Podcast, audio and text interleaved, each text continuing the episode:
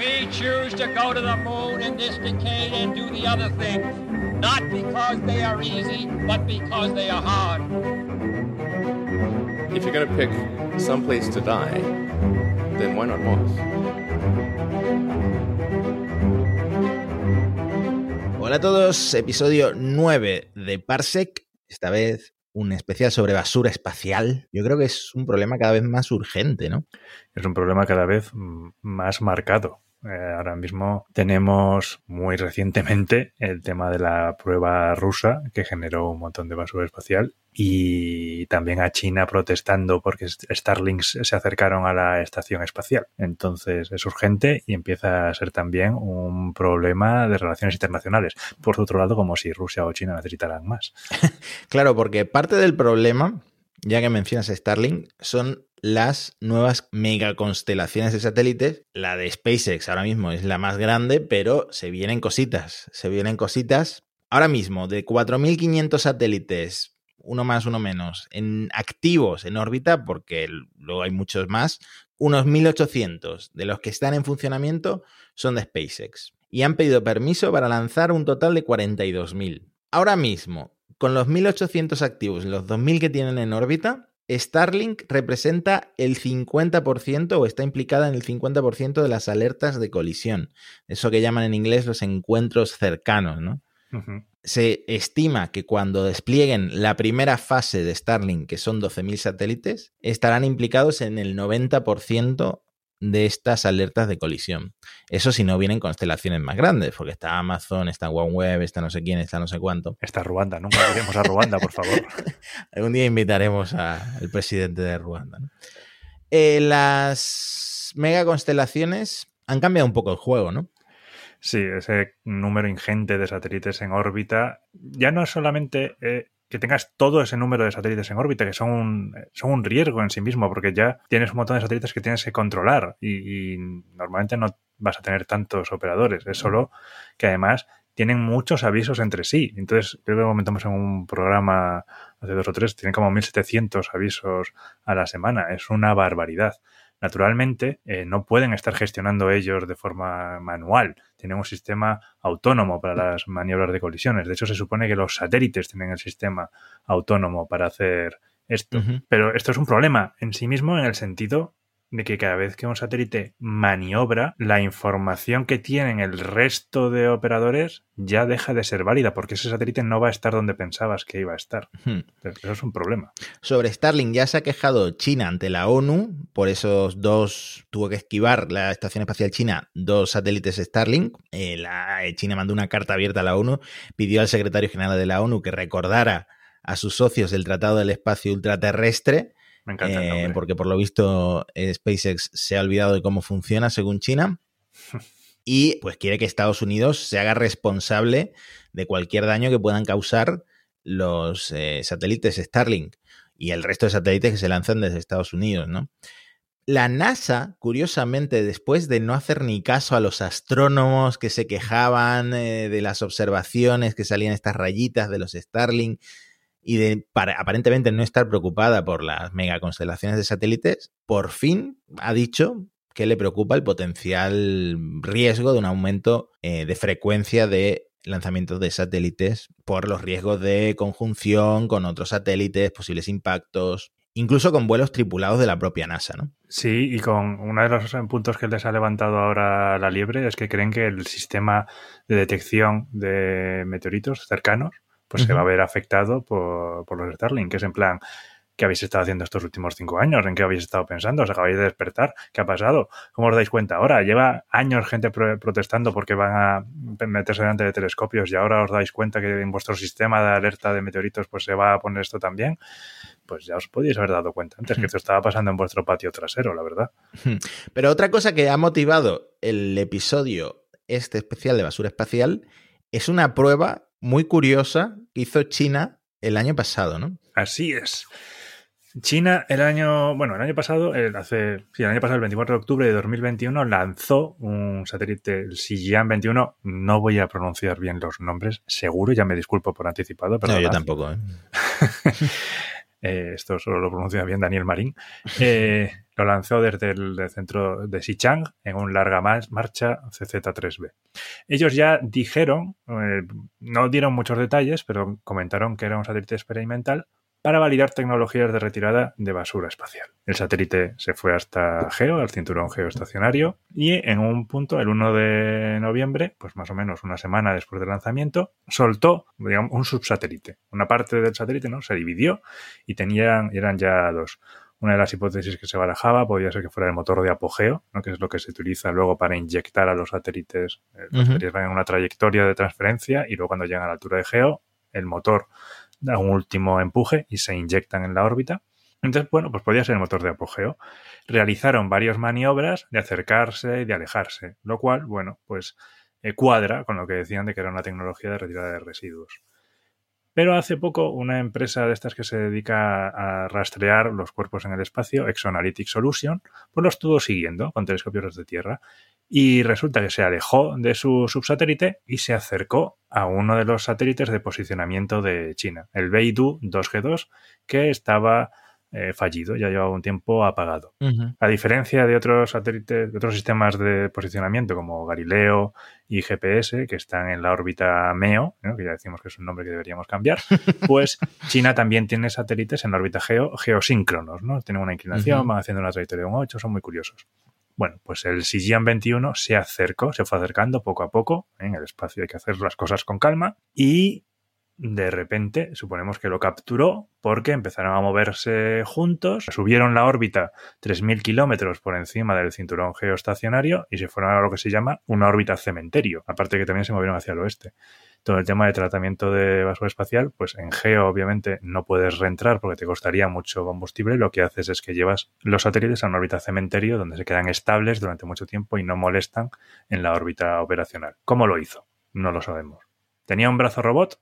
Puede ser se enganchó en la tobera como había hecho el MEF-1, que es el satélite este de incremento de, vida operacional. Usó una red, usó arpones, usó imanes, no lo sabemos. Mira que me fastidia en este caso el secretismo de China porque está liderando algo muy importante que es la retirada de basura espacial que Estados Unidos pues está muy, muy, muy, muy por detrás, que sepamos. Claro, e, esto creo que es la primera misión de retirada de basura espacial y puesta de un satélite en una órbita cementerio. Yo creo que no lo ha hecho nadie antes. Y no dicen nada, no dicen nada. Todo claro, hay noticias de que digan, es que o Estados Unidos puede decir, es que esto luego me lo pueden usar para romper mis satélites. no te digo que no, y es verdad, el secretismo que está teniendo China en esto, pues no, no les ayuda mucho. Pero lo importante es que no lo han hecho, no nos han dedicado a toquetear a otros satélites, han ido por un satélite suyo, lo han retirado y ahora hay un satélite menos no operacional en el cinturón geoestacionario. O sea que eso en el fondo es una buena noticia. Mm, espero que siempre vayan a por los suyos porque está la cosa muy tensa en el terreno geopolítico. Eh, que nadie toque otros satélites del vecino, por favor. Eh, bueno, esto es un especial, como decíamos, sobre basura espacial y como todo especial, siempre hay que ponerle un poco de historia, ¿no? Contexto. Y aquí me voy a poner el sombrero de entrevistador porque tampoco es que sepa mucho de historia de basura espacial, pero tenemos una persona que ha trabajado bastante tiempo en temas de basura espacial, justo aquí delante, que es mi compañero Javier Taporca. Así que cuéntame un poco de historia sobre basura espacial, porque además creo que desde que hay lanzamientos espaciales hay basura espacial, básicamente. Desde que el hombre es hombre, bueno, desde, que, desde que empezamos a lanzar cosas al espacio, pues fuimos lanzando basura espacial. Aquí sí que podríamos decir, desde que el hombre es hombre, vamos dejando basura por todas partes, pues en el espacio también.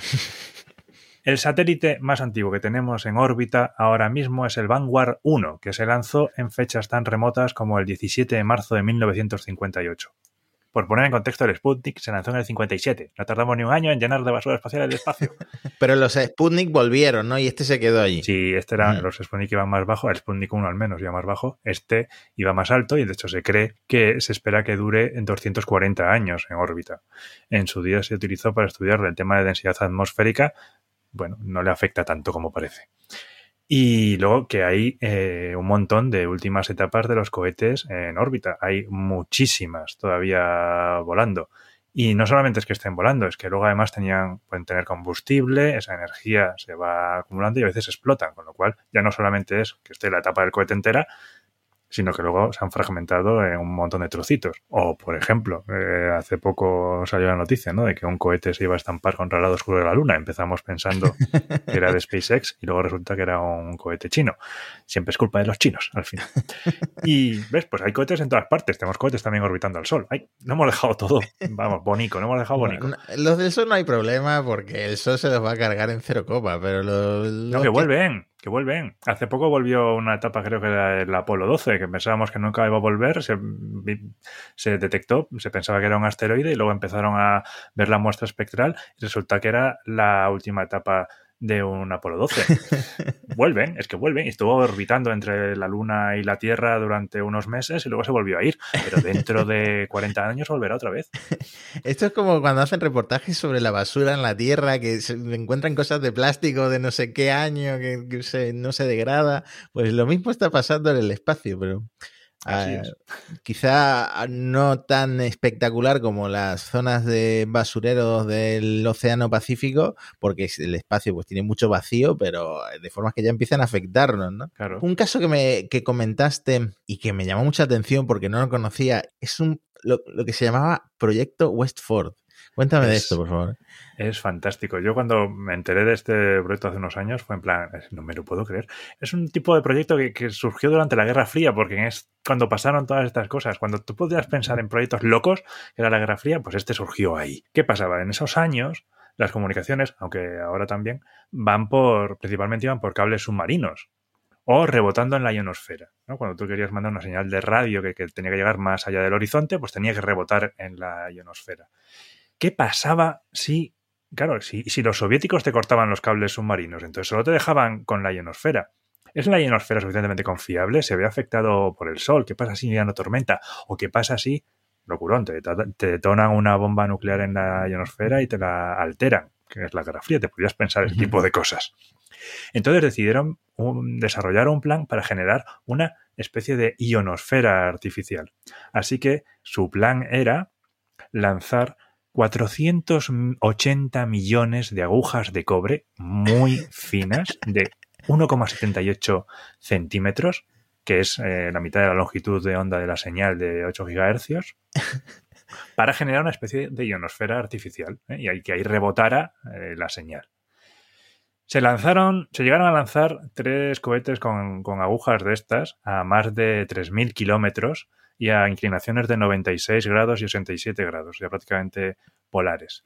La idea era que cuando soltaran las antenas, las antenas se dispersarían y cubrirían una gran área. Pero, o oh campos de soledad o mustios collados, en la primera prueba las antenas no se dispersaban y se quedaban todas junticas. Bueno. Claro, se, quedaban ahí los globos de las antenas, eh, era un riesgo. Hicieron varias pruebas, creo que al final consiguieron que se dispersaran, pero ya lo abandonaron cuando empezaron a desarrollar eh, cosas como los satélites de comunicaciones que tenemos a día de hoy y ya tenías una alternativa sin tener que llenar eh, el espacio de millones y eh, millones de agujas de cobre. Menos mal, porque imagínate esas agujas volando con el Jared Eisenman este haciendo el paseo espacial en, no sé qué órbita con la Crew Dragon, ¿no? Imagínate el peligro. Claro, ellos justificaban que iban a reentrar, ¿no? Que la presión de radiación solar los harían reentrar en pocos años. Pero ¡ah! resulta que todavía quedan antenas ahí arriba, es fantástico. Ya si nos desplazamos un poco más al presente, ha habido un montón de pruebas antisatélites que yo creo que las llegamos a enumerar en el episodio de, en el primer episodio de Parse, que fue el de la prueba de misil antisatélite rusa, ¿no? Claro, eh, hubo varias, eh, como comentábamos, hubo pruebas antisatélite también casi desde el principio, pero las más recientes y quizá más llamativas son la de 2007, que era una prueba antisatélite china. Aquí, por ejemplo, es que hay razón para la queja, y es que era una prueba muy alta, era 865 kilómetros de altura. Ya no solamente es que te llene de basura esa altura, es que también las alturas inferiores, y luego todo eso irá bajando, se va a meter en, en zonas muy, muy pobladas de satélites. Y, no sé si había necesidad o no, había, hacía ya bastante tiempo desde la última. La última había sido en el 85, que también lo, lo comentamos, ¿no? El misil lanzado desde el F-15. Aquí en la prueba china se generaron 3.500 trozos y se calcula que para el 2035 todavía seguirán en órbita el 30% de todos estos trozos. Los 3.500 son los que se detectaron, luego están los que no se detectan, que son muy pequeños. Luego lo siguieron los estadounidenses. Eh, aquí intentaron justificarse con esto que decimos que siempre tienen que ser los buenos, ¿no? que el satélite el N, era de la NRO, el USA 193, llevaba hidracina muy tóxica, se había perdido el control, iba a reentrar de forma descontrolada y la hidracina podría afectar a la gente. Lanzaron el misil desde un barco, en este caso. Curiosamente coincidía con una misión de la lanzadera, tuvieron que esperar a que, a que aterrizara, porque claro, tampoco era plan de llenarles la órbita de basura a los astronautas, pobres hombres. Y también querían hacer la prueba muy, muy baja para minimizar la generación de basura espacial pero tampoco demasiado baja porque cuando ya te empezabas con los líos aerodinámicos, pues dejas de predecir bien la órbita. Así que tenían una ventana escasa de 8 días, al final lo reventaron a unos 250 kilómetros y solo se detectaron 174 piezas que reentraron en pocos meses, la que más, la que más tardó, tardó 20 meses. Ellos argumentaron que no era en respuesta a la prueba china, que era solo porque este satélite era muy peligroso, pero me imagino que algo había, ¿no? Y luego comentamos también de una prueba india, o sea que la India también tuvo su propia prueba antisatélite, ¿no? Eso es. Eh, los indios hace dos, dos, tres años, el 27 de marzo de 2019, tuvieron una prueba antisatélite. También fue a relativa baja altura, 283 kilómetros, como en los anteriores es un impactador cinético. Supuestamente eh, la India, mm, bueno, pues así como los estadounidenses competían un poco con los rusos, la India principalmente compite contra China, ¿no? Entonces se supone que empezaron este programa de forma activa tras la prueba china del 2007. A mí lo que me sorprende es que los rusos, teniendo todo este historial de misiles que causaron desastres en la órbita terrestre y que todavía siguen dando vueltas algunas piezas, tan descaradamente hicieran la prueba con la que empezamos Parsec. Lo que no hemos hablado es de impacto entre dos satélites, que también ha habido, ¿no? Exactamente. Ya no solamente es que hagamos pruebas eh, voluntariamente para generar basura espacial, sino que ya tenemos un nivel de congestión tal que se producen choques entre satélites. El más eh, famoso es el de febrero de 2009, en el que un satélite Iridium, que era operacional, chocó contra uno ruso, el Cosmos 2251, que este no era operacional. Había habido ya choques de satélites con basura espacial, pero este fue el primero entre dos satélites. También una altura preocupante, 789 kilómetros. Es bastante alta y luego puede bajar por toda la órbita Leo. Chocaron básicamente las velocidades relativas eran casi de 12 kilómetros por segundo, 12 kilómetros por segundo, de forma casi perpendicular. Se pensaba que no iban a chocar los cálculos que se hacían, que eran con la base de datos Celestra, que luego hablaremos un poco de ella, pensaban que iban a pasar a más de medio kilómetro, pero bueno, pues los cálculos no fueron buenos y se, se chocaron. Se han ido viendo las piezas que se iban generando y eran más de 2.000, eh, cinco años después todavía 1.500 seguía en órbita y algunas han pasado, por ejemplo, cerca de la, de la ISS. ¿eh? Un trozo pasó a 120 metros de la ISS que motivó que la tripulación se metiera en los barcos salvavidas, ¿no? en la Soyuz, en caso de que tuvieran que abandonar la estación espacial. Qué miedo. Es que claro, eh, hoy en día algunas bandas de altitud en, las órbitas terrestres son cementerios de satélites que se han ido abandonando eh, a lo largo de décadas. Por ejemplo, las que van de 750 a 850 kilómetros de altitud, ahí tienes satélites rusos, chinos, estadounidenses, mm, abandonados, pues que siguen ahí dando vueltas. Tienes cuerpos de cohete que son del tamaño de autobuses y que pesan alrededor de 9 toneladas. Más arriba, entre 1400 y 1500 kilómetros, también tienes otro cementerio y no tiene suficiente resistencia atmosférica para hacerlos frenar y que eh, se acaben cayendo ¿no? y, desintegrándose en la atmósfera. Si en la, lo que se llama la órbita baja terrestre, donde están los Starlink y tal, 500, 600 kilómetros de altitud, eh, la resistencia atmosférica hace que duren como máximo 10 años, 20 años estos satélites, a 1400 pueden durar siglos dando vueltas. Siglos. Así es. Se quedarán ahí mucho tiempo. A ver, cuéntame, ¿qué se hace para mitigar esto? Pero vamos a empezar por lo que se está haciendo ya en el espacio. ¿Cómo funcionan las alertas, estas que cada vez oímos más, de colisión? Tenemos una serie de bases de datos donde se recopila todo lo que hay en el espacio. Empezó el NORAD recopilando lo que hay desde el Sputnik. Obviamente ahí había un cierto interés militar. A día de hoy hay determinados cuerpos. El Comando Espacial de los Estados Unidos es uno de los principales llevando esto, que rastrea alrededor de 35.000 objetos. Pero luego también hay ahora empresas privadas rastreando este tipo de objetos, como por ejemplo Leo Labs. Todas estas bases de datos son, la mayor parte son públicas y se almacenan, el de los Comando Espacial se almacenan en lo que se llaman los TLS o los Two Line Elements, ¿no? los elementos de dos líneas, que mantiene la información de los parámetros orbitales, dando información de su órbita y de cómo van a evolucionar en el futuro. Tiene una cierta precisión, son relativamente precisas, para un tiempo más o menos corto, días o semanas. Y como decíamos, si un satélite maniobra, dejan de valer. La principal base de datos de este tipo eh, a día de hoy es la de Celestrac, ¿eh? que mantiene todo el, todo el registro de TLS de los satélites que se conocen. Y entonces, basado en esta base de datos, pues eh, hay instituciones como el Combined Space Operations Center, el CISPOC, que está rastreando todo eso y genera las alertas que se hacen públicas. Si alguien está operando un satélite y te, el CISPOC te puede mandar un aviso de que hay un riesgo de que te choques contra algo. Ahora mismo también hay empresas privadas entrando, como decía, Leolabs, que están muy críticos, muy críticos con el estado del espacio. Han estado analizando hace poco la probabilidad de las colisiones y advierten de que, como decíamos, que se mantengan alejados entre el 780 y los 850, que usaban la frase de no compren condominios en esta altura, y que hay zonas que es que no puedes volar ahí. Y lo que te lanzan son avisos con una cierta probabilidad lo que haces a partir de entonces, normalmente estos avisos te los dan con un cierto tiempo mm, de margen y se, se, empieza a pensar si se maniobra o no.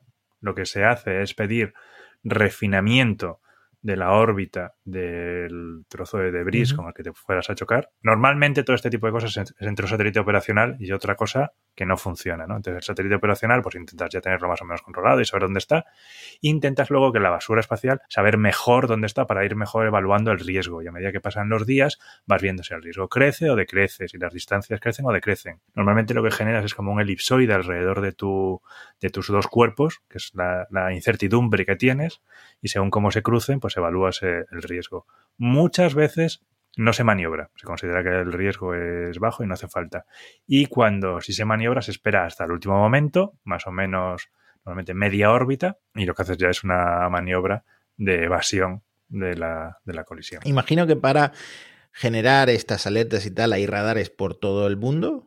Eh, por todo el globo. Y eh, leí, por ejemplo, que cuando pasó lo del satélite ruso, lo de la prueba de misil antisatélite que destruyó un satélite ruso, el Selina D, fue un radar en Sevilla, el S3TSR, Spanish Space Surveillance and Tracking Space Radar, el que el primero que, que vio cómo se iba desintegrando cada vez que pasaba eh, detectaba más piezas, ¿no? Este lo tiene en Sevilla y participa dentro del consorcio de, la Unión Europea, pues de estos radares que vigilan el espacio, ¿no? O sea que entiendo que hay radares por todo el mundo que están constantemente mirando el espacio. Exactamente. Como dices, en España hay algunos, los de Leo Labs los tienen en Australia, Estados Unidos. O sea, los radares son el sistema principal. Se están pensando algunos otros sistemas, por ejemplo, con láser, para intentar también detectar los cuerpos más pequeños. Pero vamos, de momento los radares son, son nuestro, nuestra principal línea de defensa. ¿Qué se puede hacer? Vamos a ir en orden. ¿Qué se puede hacer? Tú lanzas un satélite. ¿Qué puedes hacer antes de lanzarlo para evitar convertirte en lo que se llama debris, escombros, basura espacial? Eso es. Lo primero es intentar ser un buen ciudadano ¿no? y no dejar basura en después de tu actividad. Entonces, lo que tienes que hacer es planificar cómo va a ser el final de la vida del satélite. Hay varios sistemas. ¿no? Por, el principal sería hacer una maniobra que te aparte de las órbitas más congestionadas o de las órbitas de protección. Eh, hacer una maniobra al final. Si quieres ahorrar algo de combustible, pues puedes tener otros sistemas. Uno es el que se llama tethers, que en el fondo es tirar cables. Eh, puedes tirar cables porque el propio cable te genera más resistencia o porque interactúa con el campo electromagnético de forma que genera un tipo de impulso que puedes usarlo para reentrar. En el tema de resistencia también puedes tener elementos de añadir resistencia. Por ejemplo, puedes tener superficies hinchables que aumentan mucho tu superficie contra el viento, viento entre comillas, ¿eh? y eso te permite reentrar en menos tiempo. Luego, por supuesto, depende de la órbita. Eh, como decimos, hay dos zonas de especial vigilancia, hay dos zonas en las que se tiene que tener más cuidado, están así reguladas, que son la de Leo y la de Geo por intereses económicos. La de Leo porque tiene un montón de, bueno, tiene los vuelos tripulados para empezar, ¿eh? como hemos hablado en otros programas, todavía no hemos salido mucho de Leo, pero tienes también eh, un montón de satélites de observación de la Tierra, muchos satélites militares también, o sea que es una zona que quieres proteger, y el geo porque es el cinturón geoestacionario donde están los satélites de telecomunicaciones. Hay también mucho negocio y mucha parte de la ciencia, porque tienes en los geoestacionarios puedes utilizarlos para relays, eh, para mandar los datos de los satélites de observación. Hay los TDRS de la NASA o los EDRS europeos, o sea que son órbitas particularmente protegidas. En LEO puedes intentar reentrar en general, en Geo, por ejemplo, no. Lo que haces es ir a órbitas cementerio, ¿no? Una órbita suficientemente alejada donde aunque haya perturbaciones, tú no acabes interfiriendo con los satélites operacionales. Mm. Vale, ya el problema mm, ya está. O sea, ya has generado basura espacial. No hay vuelta atrás. Qué, técnicas se conocen? Yo creo que no muchas se han puesto en práctica para la retirada activa de la basura espacial que ya existe. Pues aquí también puedes hacer algo en tu propio satélite antes de la misión porque hay técnicas que se llaman de, ayuda a la, retirada de la basura espacial. Tú puedes tener ciertos marcadores que indiquen zonas especiales de tu, de tu nave, puedes tener luces para que sea mejor identificarla, pegatinas, enganches para que se te enganchen, o eh, sistemas luego de reducción de giro, porque uno de los problemas que hay es que un satélite muerto en el espacio se pone a girar sin control, con lo cual cualquier técnica que quieras usar tiene primero que lidiar con ese, con ese giro. Qué complicado. Es, muy complicado, por eso no se ha hecho mucho. Por eso la única de la que tenemos constancia es esta China de la que hablábamos al principio.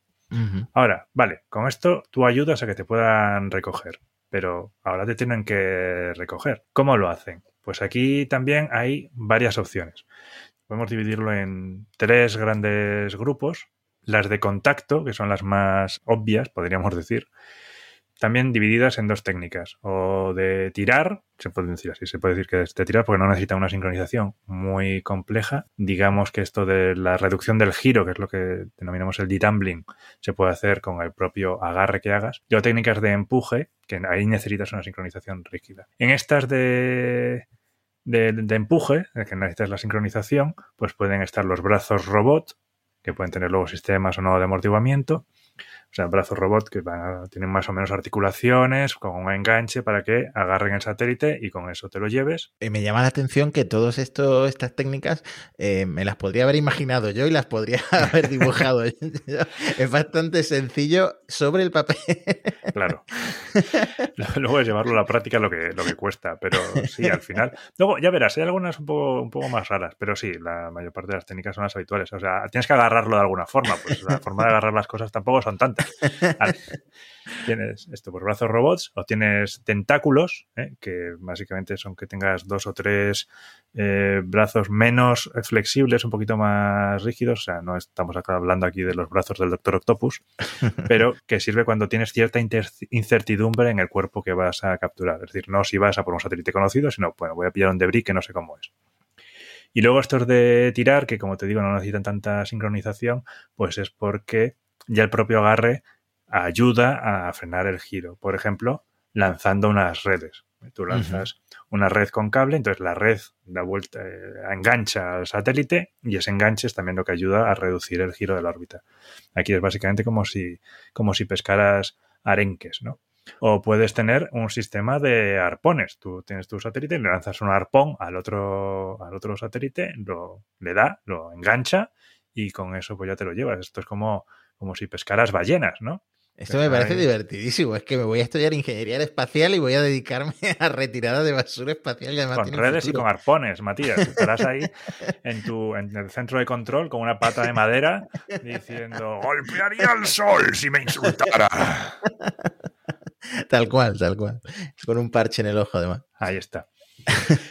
Y luego, luego tienes las técnicas, técnicas sin contacto. ¿eh? Aquí, pues, por ejemplo, puedes tener lo que se llamaría un pastoreo con impulsión iónica, que sería básicamente que tú pones los motores contra el trozo de basura espacial y mediante ese chorro que lanza tu motor, pues puedes hacer que deorbite. Naturalmente necesitas unos motores al otro lado para compensar, porque si no, pues acción-reacción, tu satélite se va, ¿no?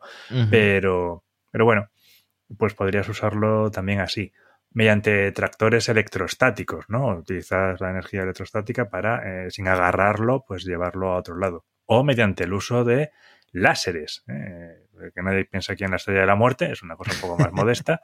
Básicamente utilizarías el láser para o bien hacer transferencia de impulso o en una cosa relativamente novedosa, que sería que el láser impacta en la basura espacial, genera ablación y esa ablación, como está expulsando gases, pues genera un empuje. Un empuje pequeñito, pero un empuje. Y luego tenemos al final otra técnica que serían las de los kits de desorbitación. ¿Eh? Aquí lo que harías, tendrías que acercarte también al satélite, pero en vez de ser tu propio satélite el que se iría luego con la pieza de basura espacial a reentrar, lo que haces es que le dejas un trocito, una cajita, que tiene un cohete de combustible sólido, por ejemplo, que te sirve ya para reentrar, o que le pones una cajita que luego se despliega también con los tethers o con las superficies hinchables para que le incrementen la resistencia. Bueno, pues vas dejando ahí regalos de Navidad en los distintos satélites, en los distintos de bris, para que vayan para que vayan reentrando. Que luego, como te decía, pues además tienes que controlar el giro. Las técnicas estas del pastoreo iónico que hablábamos antes, se demostraron que era mejor para la reducción del giro que para la reentrada. Pues podrías hacer combinaciones de varios de estos, ¿no? Pues por ejemplo el pastoreo para reducir el giro y un, luego un brazo robot para engancharlo, cosas así. Hemos hablado de China, pero he leído de un montón de startups que están surgiendo eh, sobre, todo, en Estados Unidos, que son las que más se cubren en la prensa y tal, eh, enfocadas en el tema de la basura espacial y de retirada de basura espacial y de la observación de la basura espacial porque eh, han visto que aquí va a haber dinero y que esto va a tener financiación pública y que esto pues va a salir adelante. ¿Qué empresas están trabajando ya activamente en hacer lo que ha hecho China para retirar basura espacial? Pues sí, hay unas cuantas. Por ejemplo, está de Orbit Kit, que es una empresa, creo que de origen italiano, que mm, querían desarrollar este tipo de kits de, orbitación. Está otra llamada Remove Debris, está Astroscale, que empezó en Japón, pero ahora ya tiene sedes en varios sitios, incluido el Reino Unido. Está, en el Reino Unido está, por ejemplo, Surrey, que también está haciendo pruebas. Eh, aquí, por ejemplo, eh, Surrey y Astroscale han lanzado ya eh, misiones, pero están haciendo desarrollos tecnológicos, ¿no? Surrey estaba haciendo distintas pruebas de, enganches, de hecho ha hecho pruebas de arpones muy controladitas. Y Astroscale tiene ahora una misión en vuelo, la ELSA M, que ha tenido un problema hace poco. Han suspendido actividades, no han dado muchos detalles acerca de lo que ha pasado. Han estado unos cuantos días parados en actividad hoy mismo leía que parece que están a punto de retomar operaciones, que han corregido lo que sea, porque sigan sin decir qué pasó, pero están ahí, están ahí activamente haciendo pruebas. ¿Qué más? También está, por ejemplo, Leolabs, ¿no? que hemos hablado antes, en la parte de detección. La parte de detección también es muy importante. Privateer, que creo que comentábamos eh, una vez, que es la empresa esta en la que está Steve Bosniak. Que estas dos tienen interés sobre todo en, mapear y en observar los, satélites, eh, los cementerios de satélites y tal, ¿no? Eso es. Leolabs tiene servicios mm, que puedes contratar si eres un operador de satélites, donde te sigue a ti particularmente, pero cualquier cosa que se vaya a encontrar contigo, pues automáticamente empieza a refinar el conocimiento de su órbita para que tengas un mejor conocimiento de si tienes que maniobrar o no. Pero no solamente el sector privado, el sector privado se está moviendo mucho, pero también hay mucho interés público. En la ESA llevan muchos, muchos años estudiando todo este tema. Ha habido varios proyectos como IDOrbit o Android o ADR Leocom, que es uno en el que estuve trabajando yo, o ahora mismo Clean Space, que es eh, probablemente el proyecto más importante de la ESA en el tema de basura espacial, que se ha contratado a una empresa privada suiza que van a lanzar una misión con agarres de estos tentaculares para eh, retirar un adaptador de cohete. Clean Space, además, el nombre me encanta, al grano, y se entiende, ¿no? Lo que aquí, el, el, propósito de la empresa. Me gusta. Eso es. Y esto es principalmente en Leo. En Leo, pues que puedes cogerte las piezas, llevártelas y reentrar. En Geo, como sabemos que está más alto, está a 36.000 y pico kilómetros de altura, pues la idea es más agarrártelo, llevártelo a un cementerio, como hicieron los chinos, o prolongación de la vida, como hizo el MEP 1 y creo que hubo una segunda misión, que lo que hacen es que se enganchan a la tobera del satélite en geo, toman el control de sus operaciones y hace que el satélite pueda durar mucho más tiempo. Un satélite en geo pues cuesta mucho dinero. La estrategia en todo esto es intentar controlar cuál es el número de objetos en órbita. Es muy difícil de reducir, pero sobre todo hay que intentar controlar que no, que no aumente más. ¿no? Y también otra cosa que hay que reducir es su riesgo. Eh, eh, los primeros estudios que hacía la ESA, estos de, Orbit y de Android, iban orientados a retirar las cosas más grandes, que son los que tienen más riesgo. Cuanto más grande seas, pues más probabilidad hay de que choques contra algo. Y si chocas contra algo, pues vas a generar mucha más basura espacial. Más trocitos pequeñitos que van a ser peligrosos. Por ejemplo, principalmente iban a retirar el Envisat, que era un eh, satélite de observación de la Tierra de la Agencia Espacial Europea, que era muy grande. Creo que era el más grande de observación de la Tierra que se había lanzado o las etapas de lanzadores, ¿no? Lo que decíamos, los cohetes que están ahí con el tamaño de un autobús, pues hay que intentar retirarlos. Y he visto varios estudios que dicen que para que el problema no crezca y se descontrole, deberíamos desorbitar o deberían ser retirados entre el 90 y el 99% de los satélites que se lanzan. Mm, optimista. Vamos a decir que es un número aspiracional. optimista. Elon Musk diría, sí, para 2023 retiramos el 99% si estuvieran desarrollando una tecnología de esta que no se sabe que la estén haciendo, ¿no?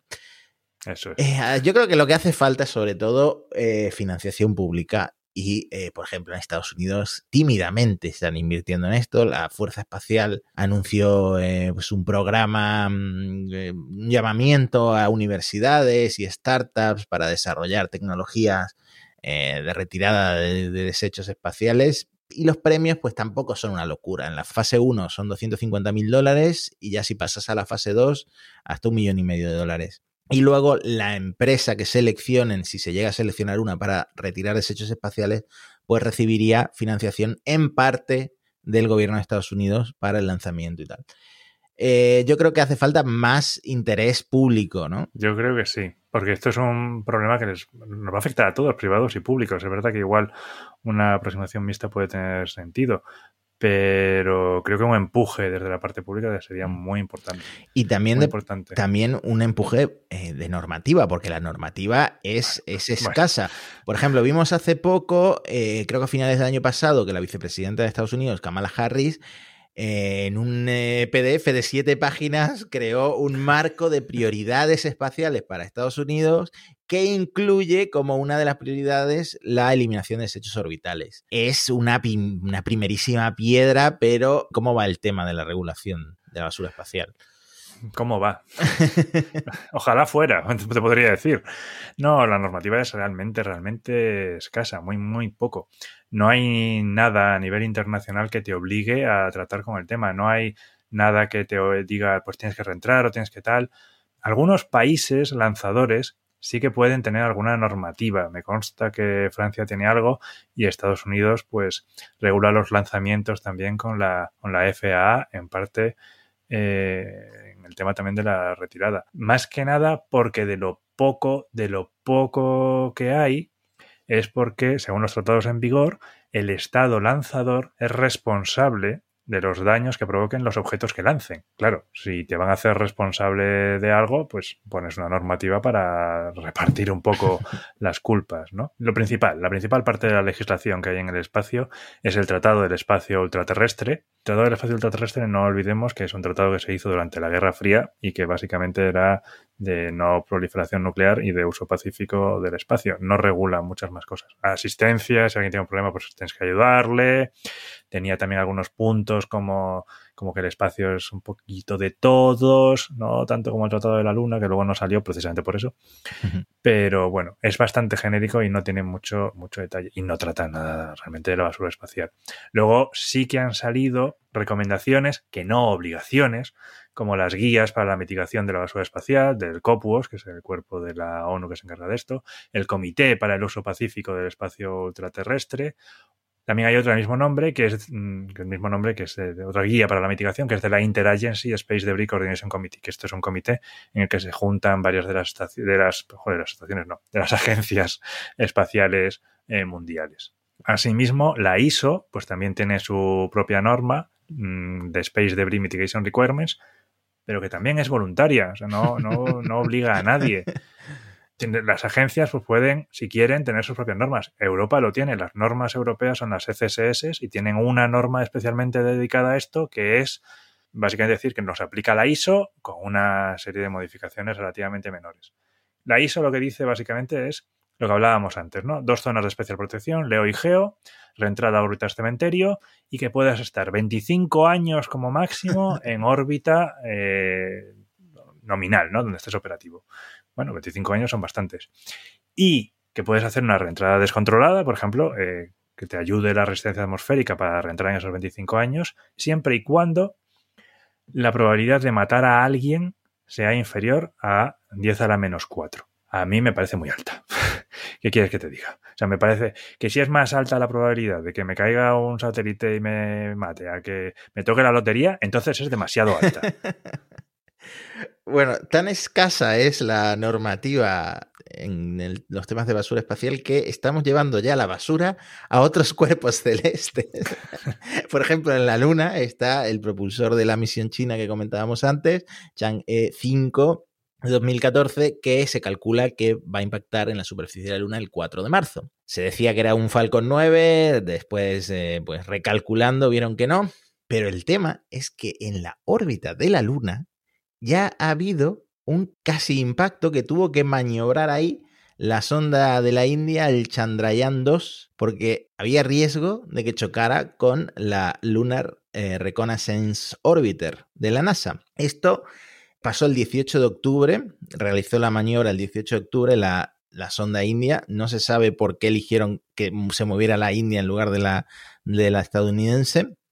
Mm, la cuestión es que el anuncio pasó de un poco desapercibido, esto lo anunciaron en noviembre, porque lo dijeron el mismo día que fue la prueba de misil satélite ruso, que por supuesto acaparó todos los titulares en materia espacial. La cuestión es que ya tenemos conjunciones, casi encuentros entre sondas en la órbita lunar. O sea, increíble que ya el problema de la basura espacial se haya trasladado a la Luna.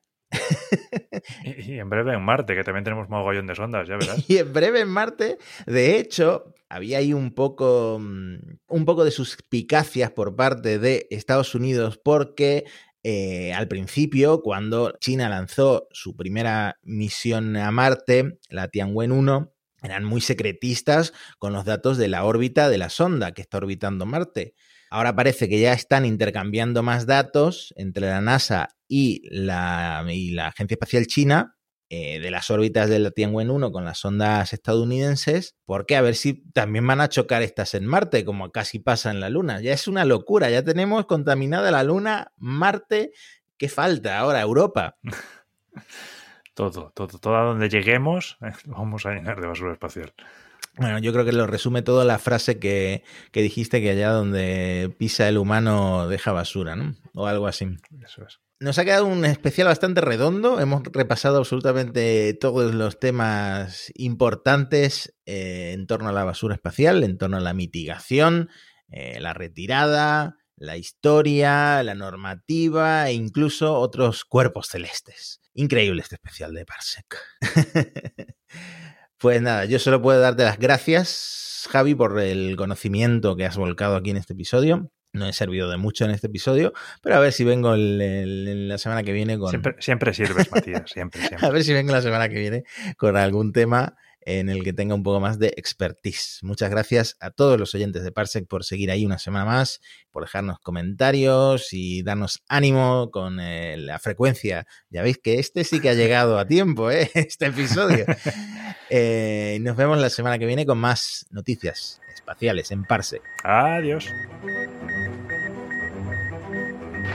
We choose to go to the moon in this decade and do the other things, not because they are easy, but because they are hard. If you're going to pick some place to die, then why not Mars?